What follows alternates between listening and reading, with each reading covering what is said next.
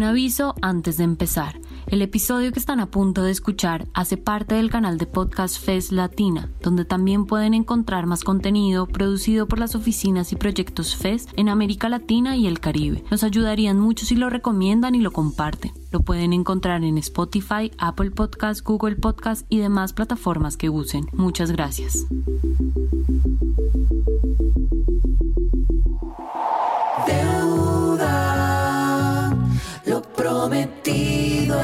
Deuda.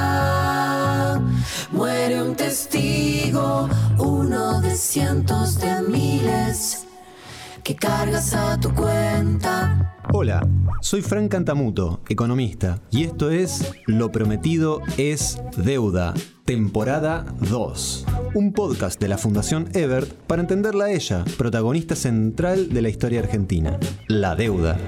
el fondo nos dio 50 mil millones de dólares. He anunciado un blindaje internacional que nos saca del trigo. Y nadie sabe cómo se va a hacer para pagar la formidable deuda. En el sentido de que el préstamo de facilidades ampliadas. Desde Argentina, país que ha sido sometido a un endeudamiento tóxico e irresponsable con el Fondo Monetario Internacional. La deuda externa es un meollo que lo asocio con los 30.000 detenidos desaparecidos. Si ganábamos la elección antes del 10 de diciembre, ya habíamos arreglado la deuda con los privados y con el fondo. Lo peor de todo es un mal acuerdo. Capítulo 2. Nos volvimos a encontrar. Argentina y el Fondo Monetario Internacional viven una novela un culebrón que no parece tener fin. Hola, ¿cómo estás? La verdad es que no esperaba encontrarte acá. Pensé que habíamos dejado lo nuestro atrás. Hace años que no te veo. Y sinceramente, no te extrañé ni un poco.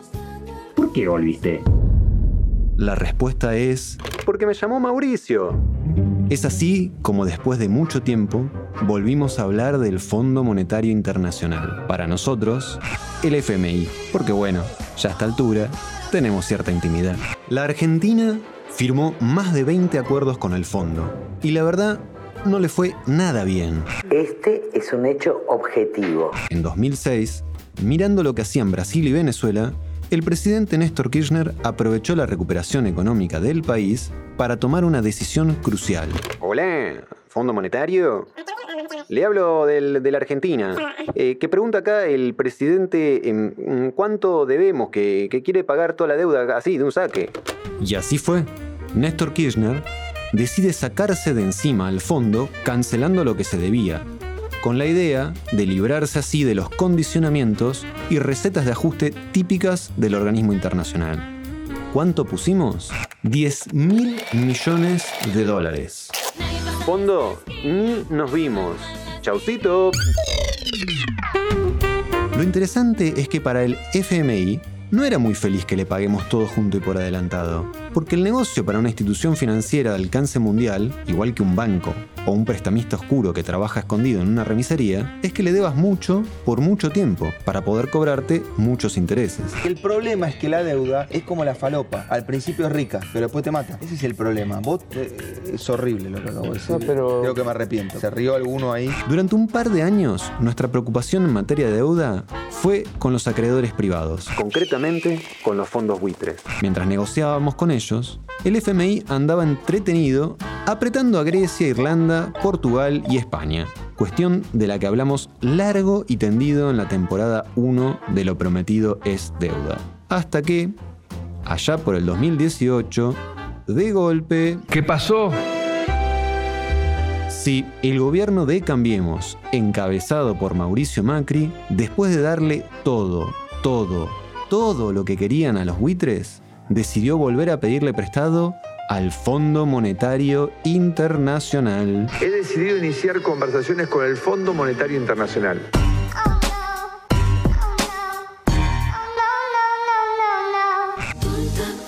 Así que, acá estamos otra vez, cara a cara, frente a frente.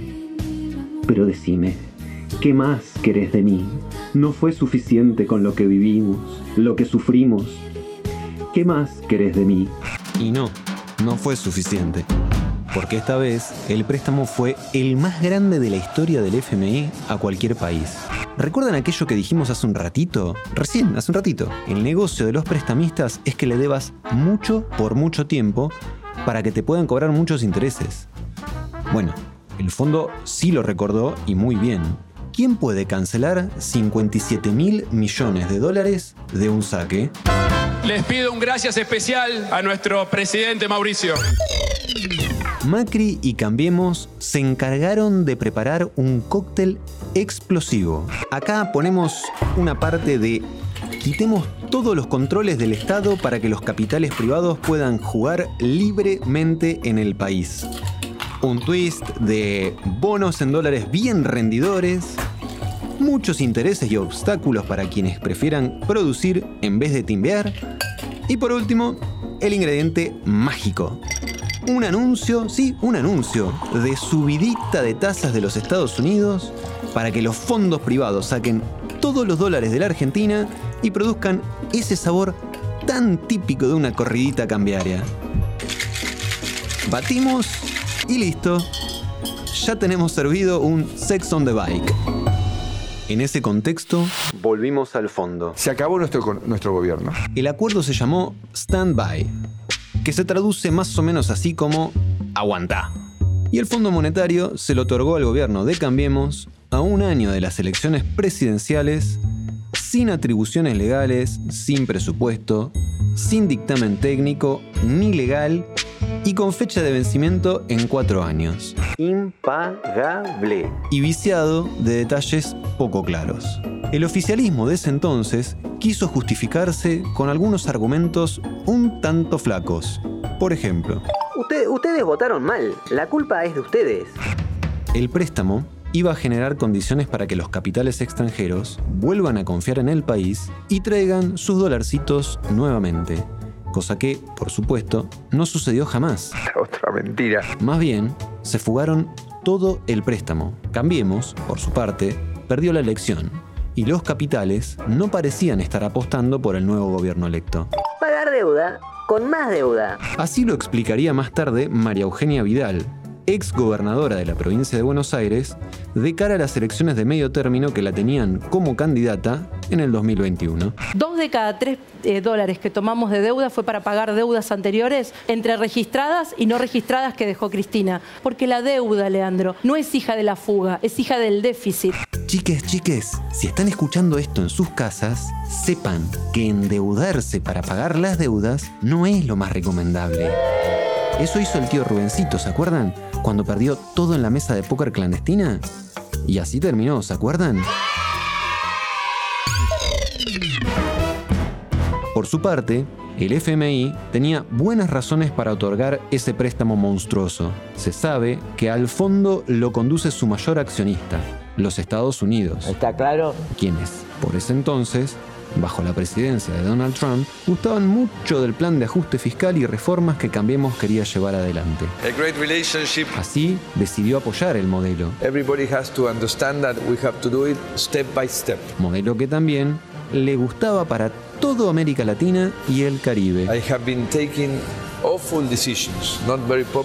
Ahora, este modelo no andaba del todo bien ni siquiera para la Argentina. Así nos cuenta Noemí Brenta, que además de docente e investigadora, es una de las mayores especialistas en el tema. Entre 2018 y 2019, el fondo giró unos 44.500 millones de dólares y, según investigó el Banco Central, en 2020, en ese periodo, 2018-2019, la fuga de capitales fue de 45.100 millones de dólares. O sea, unos pocos se la llevaron y ahora la tenemos que pagar nosotros. Sí, vos también. Ahora, si miramos el convenio constitutivo del Fondo Monetario Internacional, ahí dice en el artículo sexto, sección primera, inciso A, que ningún país miembro podrá utilizar los recursos generales del fondo para hacer frente a una salida considerable o continua de capital y el fondo podrá pedir al país miembro que adopte medidas de control para evitar que los recursos generales del fondo se destinen a tal fin. Traducido, no se puede financiar la fuga. Sin embargo, a pesar de que se veía que era lo que estaba pasando, el fondo siguió bancando el modelo. La plata del fondo, que es la plata de los demás países, la usamos para pagar a los bancos comerciales que vencían y que se querían ir. ¿Por qué se querían ir? Porque tenían miedo que vuelva el kirchnerismo. Para las primarias presidenciales del 2019, el electorado le da la espalda a Cambiemos. Una ineptitud enorme del gobierno. El presidente Macri, después de enojarse porque no lo votaron, decide disculparse aduciendo que, bueno, estaba cansado, que no había querido decir eso. Este tema de la política, de quedarse hasta las 2 de la mañana, y meta champagne y vino, no, no es sano. Y arrancar a las 11 del mediodía a las 12. Ahí nomás mete un par de manotazos de ahogado. Entre esos, resucita al cuestionado cepo para que no se sigan yendo los dólares. Nos da la sensación de que tocamos fondo. Y claro, y además, eyecta al ministro de Hacienda Nicolás Dujovne. Yo siempre prefiero ver el vaso medio lleno. Pero claro, el daño ya estaba hecho. Volviste para lastimarme, para contaminar mi vida del todo, para llevarte lo poco que me queda. Solo encuentro consuelo en que después de esto, nada peor me puede pasar. Bueno, no estoy tan seguro. Podés estar quebrado, endeudado y en medio de una pandemia de dimensiones históricas. Eso es bastante peor.